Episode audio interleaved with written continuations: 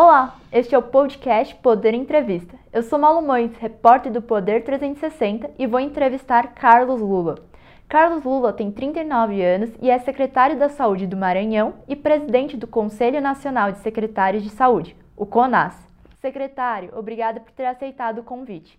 Eu que agradeço ao Poder 360 poder estar discutindo, debatendo temas tão importantes para a sociedade. Agradeço também a todos os ouvintes que acompanham a este programa. Esta entrevista está sendo gravada no estúdio do Poder 360 em Brasília, em 7 de dezembro de 2021. Para ficar sempre bem informado, siga o Poder 360 na sua plataforma de áudio favorita e não perca nenhuma informação relevante. Eu gostaria de começar essa entrevista perguntando: há indícios de que a variante recém-descoberta do coronavírus, a Omicron, seja mais transmissível e tenha maior resistência à resposta imune. O que os estados precisam fazer para combatê-la? Eu acredito que esse é um momento, é um momento de cautela. A, a gente também não pode se desesperar com a Ômicron, mas também não pode simplesmente achar que nada vai acontecer. É, ela pode, de fato, a, apontar para o recrudescimento da Covid no mundo inteiro. A gente está em outro momento, a gente tem um percentual considerável da população brasileira vacinada, a gente tem um percentual muito grande de infectados, né? É, portanto, com algum tipo de proteção também, o que levou ao, ao, vírus ter um caminho muito menor de circulação nesse momento no país. Mas isso não quer dizer que a pandemia acabou no Brasil. Longe disso. Ah, portanto, esse debate sobre a Ômicron ele precisa ser levado com seriedade no Brasil, sobretudo com cautela. Nesse momento, ter cautela, porque a pandemia já demonstrou que a gente não pode simplesmente achar que ela passou muitas vezes ela volta e ela volta com mais força. Então, eu acho que há, dois, além das medidas de vigilância que a gente deve adotar, aumentar a vigilância genômica, eventualmente adotar medidas sanitárias de restrição ah, de pessoas que cheguem ao Brasil, há resistência do governo federal em fazê-las, mas para a política interna tem duas medidas que a gente tem que tomar com velocidade, que é aumentar a terceira dose, a gente conseguir atingir mais pessoas com a terceira dose e aumentar um pouquinho essa imunidade. E, de outro lado, é fazer doação de vacinas para os países que estão precisando nesse momento. O Brasil tem condição de fazê-lo. A gente tem ah, um número muito grande de vacinas hoje que são devolvidas pelos municípios aos estados, sobretudo de vacinas da Coronavac o Ministério poderia fazer nesse momento um esforço, doar 2, 3, 4, 5 milhões de doses, mas fazer um gesto aos países, sobretudo do sul da África, com taxa de vacinação muito baixa. Por quê? A gente não está falando de falta de vacina no país. Pelo contrário, a gente tem mais 100 milhões de doses contratadas e, a, por assim dizer, municípios devolvendo vacina hoje porque já não encontram pessoas a quem vacinar ou que queiram ser vacinados. Então, nesse momento, a gente poderia também fazer esse gesto em relação a esses países que estão precisando. Inclusive, já foi esse o nosso pedido ao Ministério da Saúde. E o senhor falou dessa doação partir do Ministério. Não seria possível ela partir dos estados, dos próprios estados doarem essas doses? A gente tem um problema nesse ponto, porque as relações internacionais elas são de competência da, da União, né? A gente meio que estaria furando é, a União. De todo modo, aparentemente, as primeiras conversas que tivemos com o Ministério, ele aponta para querer fazer esse gesto. Ah, segundo me foi relatado, estaria sendo minutado a medida provisória para essa finalidade.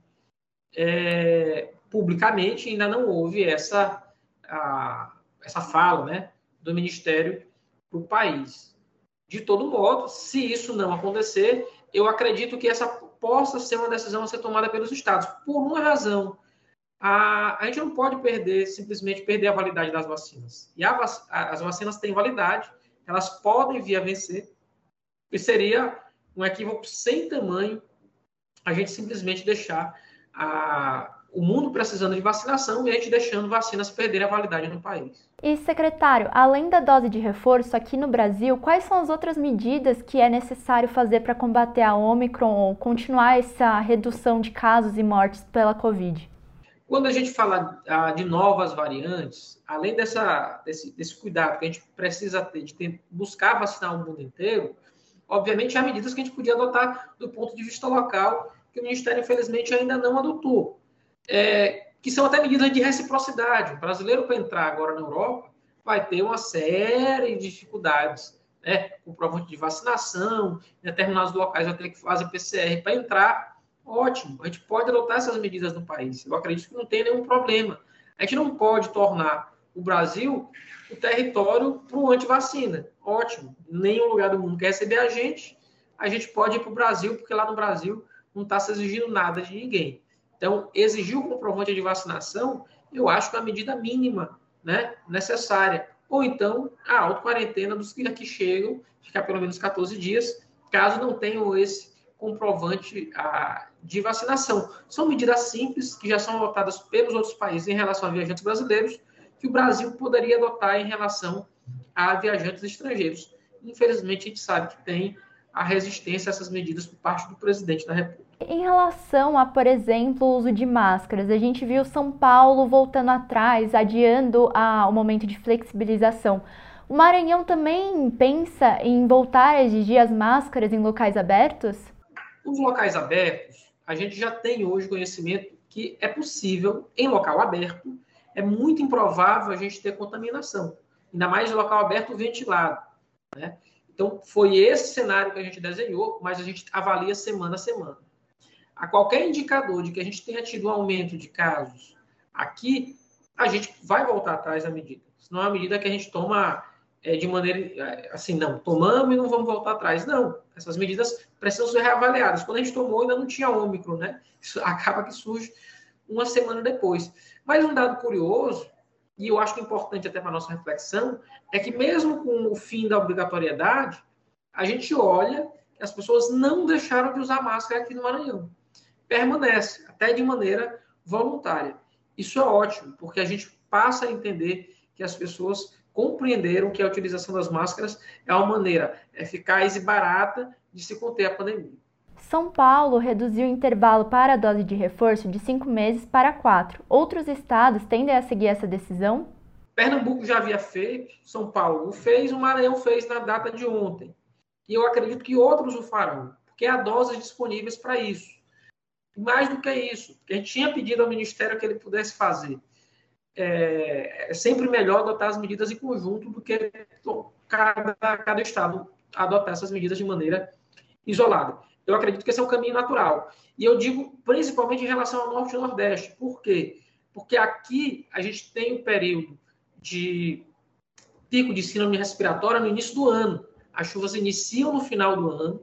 É um regime de chuva, portanto, de, de síndrome respiratória diferente do, do, do sul e sudeste do país. Então, o meu pico vai dar em março, né? Março e abril. E aí, quando começa junho e julho, eu já estou em queda que é quando começa, na verdade, o aumento dos casos no sul e sudeste do país. Então, eu preciso ter a proteção da minha população nesse momento, para que a gente não tenha nenhum repique, nenhum recrudescimento de casos. Então, é muito provável que a gente veja estados do norte e do nordeste diminuindo o intervalo de doses para quatro meses nos próximos dias. Enquanto alguns estados não chegaram à metade da população com duas doses, outros já vacinaram mais de 70% dos habitantes. Quais os riscos dessa diferença de cenário e o que é necessário fazer para contornar essa desigualdade? A gente tem uma desigualdade muito grande e ela deriva, sobretudo, das desigualdades sociais. É, é muito mais difícil eu vacinar a população do interior do Maranhão do que eu vacinar, por exemplo, a, a população do interior de Santa Catarina. Né?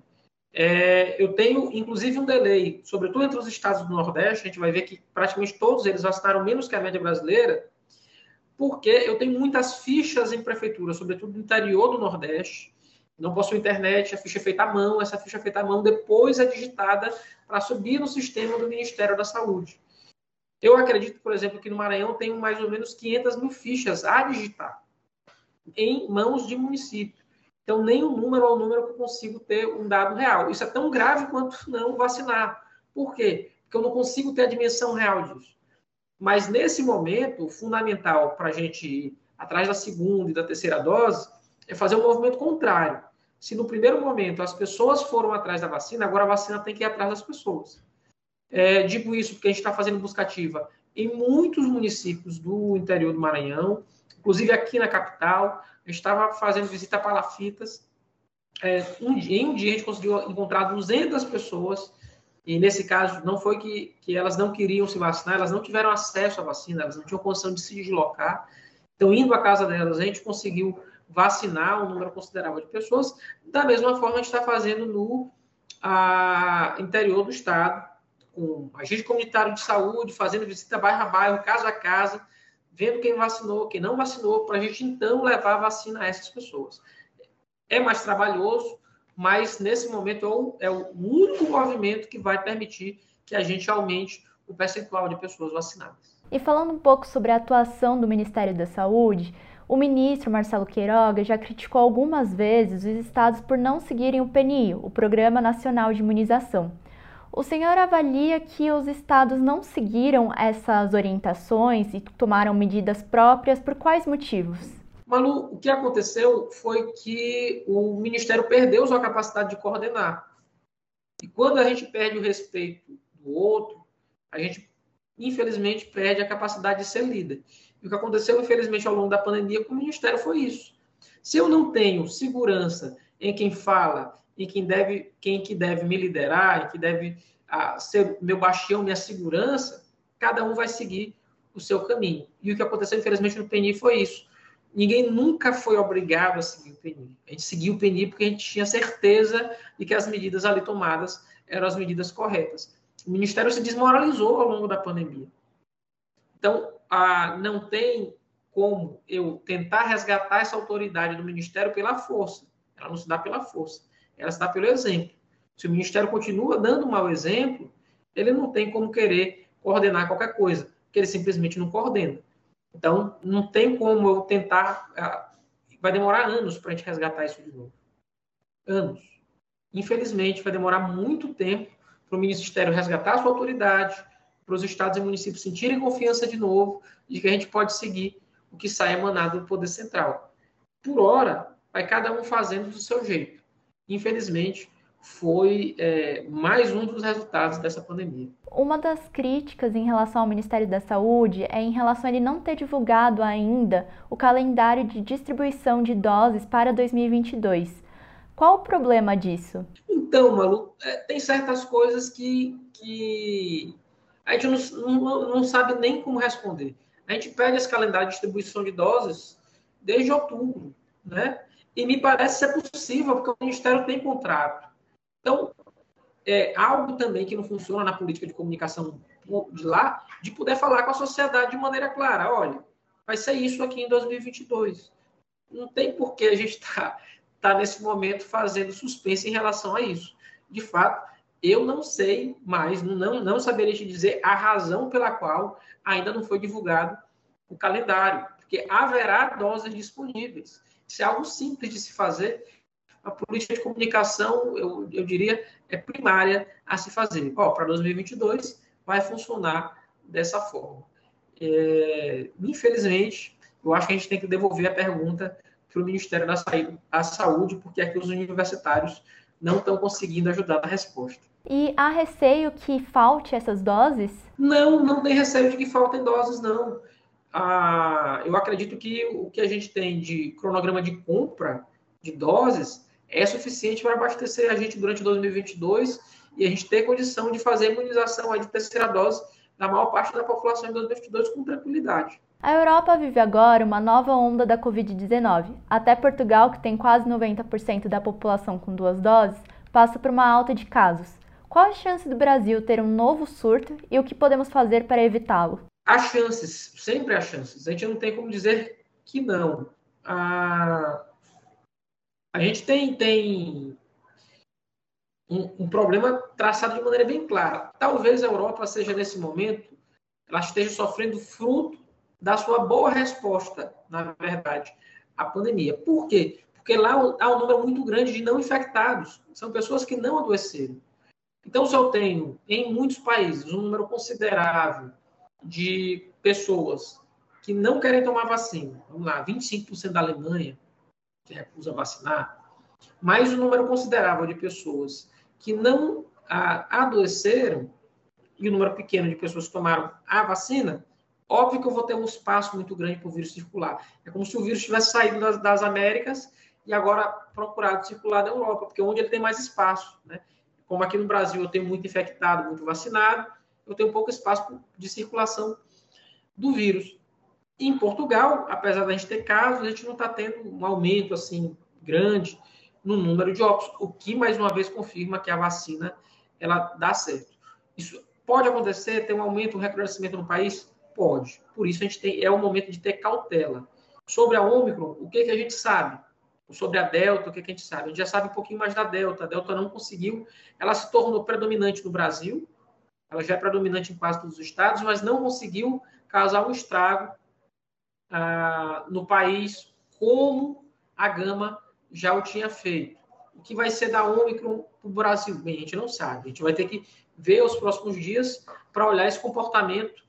E qualquer um que traz cenário vai estar tá sendo um cenário falso, né? é chute. A gente não tem como saber. A gente tem que esperar e aguardar entre 7 e 10 dias para a gente ter os primeiros resultados das pesquisas para começar a entender o comportamento dessa variante nova. Mas, óbvio, Aqui sempre aconteceu tudo com três meses de atraso. Todos os cenários da Europa aqui no Brasil aconteceram com três meses de atraso. É importante a gente continuar olhando para a Europa, porque o que aconteceu lá pode acontecer aqui no Brasil daqui a três meses. Eu espero muito estar errado. Espero muito estar errado. Mas a gente é o espelho da Europa com três meses de atraso. Todas as vezes aconteceu o mesmo movimento lá, aconteceu aqui. Mas então, por enquanto, o senhor avalia que é possível continuar com as medidas de flexibilização das restrições? Eu acredito que, que na verdade, já tem muita gente voltando atrás né, nessas medidas. Inclusive em relação a Réveillon.